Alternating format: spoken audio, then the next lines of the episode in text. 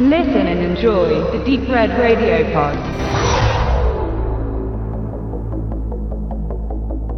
Haunter, jenseits des Todes von 2013, erzählt die Geschichte der knapp 16-jährigen Lisa, die in einer Zeitschleife gefangen zu sein scheint, welche stark an einen gewissen Punxsutawney Phil und dessen Aufeinandertreffen mit Bill Murray erinnert, nur dass hier niemanden zum Lachen zumute ist und Lisa auch so rein gar nicht der Situation etwas abgewinnen kann. Denn scheinbar ist sie die einzige aus der Familie, die diesen Umstand bemerkt, denn weder die Eltern noch der kleine Bruder sind sich der Tatsache bewusst, immer wieder die gleichen 24 Stunden zu erleben, nämlich die vor Lisas 16. Geburtstag. Weiterhin merkwürdig ist der Fakt, dass um dem Haus der Familie ein dichter Nebelschleier liegt, welcher dafür sorgt, dass niemand das Haus verlässt und auch ihr Ansinnen in diese Richtung regelmäßig von den Eltern abgeschmettert wird. Unterbrochen wird dieser Kreislauf erst, als sich kleine Merkwürdigkeiten und Abweichungen im Haus ereignen und seltsame Dinge geschehen. Lisa versucht diesen auf den Grund zu gehen und muss bald feststellen, dass sie und ihre Familie nicht die einzigen Bewohner sind.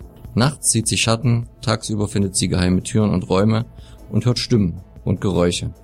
Die schlimmste Veränderung ist allerdings der Wandel im Verhalten des Vaters, welcher sich zunehmend aggressiv gegenüber seiner Familie aufhört. Als die Situation zu eskalieren droht, erscheint plötzlich ein mysteriöser Fremder auf der Wildfläche, der sich als Angestellter der Telefongesellschaft ausgibt, der vor Ort ist, um die Leitungen zu prüfen. Dass dies Motiv nur vorgeschoben ist, ahnt Lisa vom ersten Moment an und der Fremde verliert auch keine Zeit, dem Teenager erst einmal über die eigentliche Situation aufzuklären, was allerdings zunächst noch mehr Fragen bei ihr hervorruft.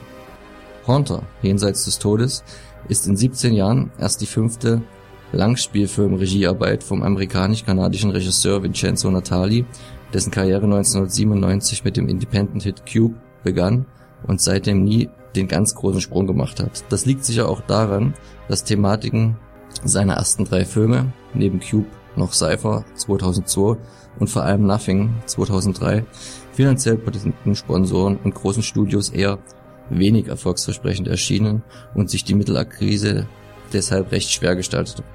Sein letzter Film Splice und der hier besprochene Haunter sind da allein schon aufgrund ihrer etwas massenkompatibleren Geschichte und Umsetzung und den weitaus bekannteren Darstellern wie Adrian Brody aus Der Pianist bei Splice und Abigail Breslin aus Little Miss Sunshine und Zombieland bei Haunter dem konventionelleren Kino zuzuordnen.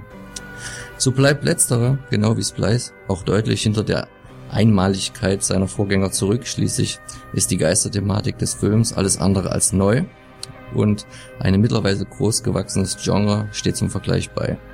Hier erfindet Natalie das Rad nicht noch einmal, besitzt als immer schon sehr kreativer Geist, der noch einige frische Ideen, die Haunter einer gewisse Eigenständigkeit verleihen und den Film trotzdem ordentlich ins Rollen bringen.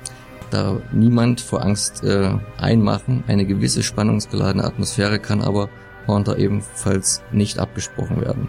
Das Ende und die Auflösung des Ganzen ist dann für einen Natali-Film recht klar definiert und lässt im Gegensatz zu früheren Werken des Regisseurs kaum Fragen offen.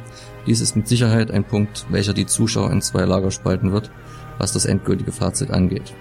Zu welchen ihr gehört, ähm, kann man nur herausfinden, wenn man den Film gesehen hat, welcher von Koch Media am 22.05 in den Handel gebracht wird. Wir verlosen zu diesem Anlass zwei Exemplare auf Blu-ray.